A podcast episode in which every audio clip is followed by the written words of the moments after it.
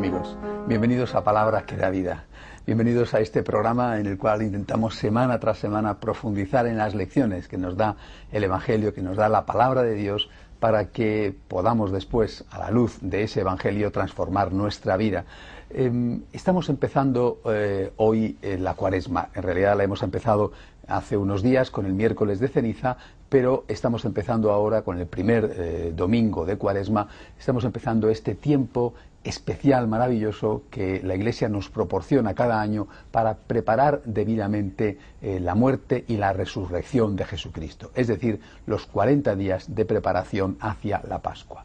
Y aunque eh, no mm, corremos el riesgo de perderla como se ha perdido de alguna manera la Navidad, que ha quedado devorada por el consumismo, sí que puede ocurrir que el tiempo se nos eche encima y que, eh, aunque son 40 días de preparación, dentro de nada estemos ya en Semana Santa y no hayamos podido preparar lo suficiente nuestra alma. Por eso la primera palabra de meditación es para llamar nuestra atención sobre el hecho de que estamos ya en la cuaresma y de que tenemos que dedicar un tiempo extra para prepararnos, para preparar nuestra alma para poder acoger el regalo que significa la muerte y la resurrección de Jesucristo.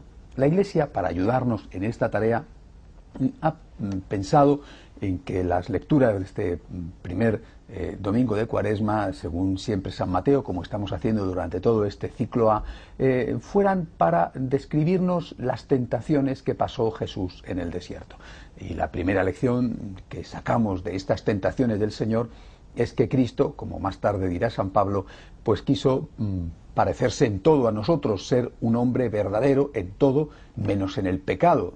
Es decir, quiso probar lo que prueba un hombre, no solamente eh, el hambre, el frío o el calor del verano, el dolor, la enfermedad, la angustia de la cruz, la muerte, sino también la tentación, no el pecado, pero sí la tentación. Por eso la primera consecuencia, la primera meditación es para darle gracias a Dios. Gracias Señor que te hiciste uno de nosotros en todo. Eh, no pecaste, pero no podemos decir que no sabes lo que nosotros sufrimos, lo que nosotros hemos sufrido. Tú realmente has sido un hombre auténtico.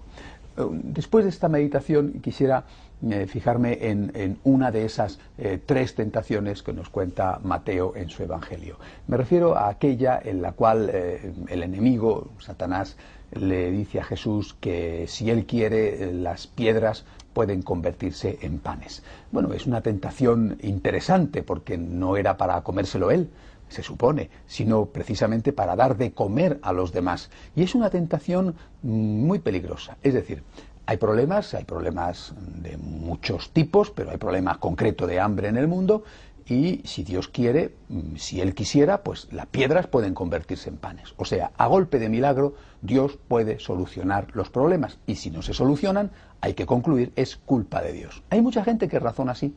Hay mucha gente que dice la culpa de que haya hambre es de Dios, la culpa de que haya guerras es de Dios, la culpa de que haya pecados es de Dios, la culpa de los terremotos es de Dios, en fin, todo es culpa de Dios. Y dicen, ¿por qué? Porque si Dios hubiera hecho al hombre de otra manera, no podría haber pecado, no podría haber hecho el mal. Esto no es verdad. Los pecados son culpa nuestra. Y la tentación mayor es la de pensar que es Dios el que tiene que resolver las cosas.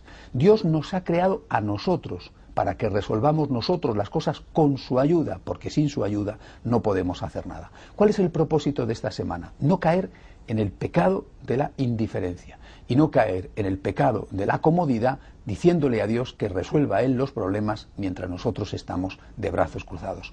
Los problemas están para ser resueltos por nosotros con la ayuda de Dios. Hasta la semana que viene, si Dios quiere.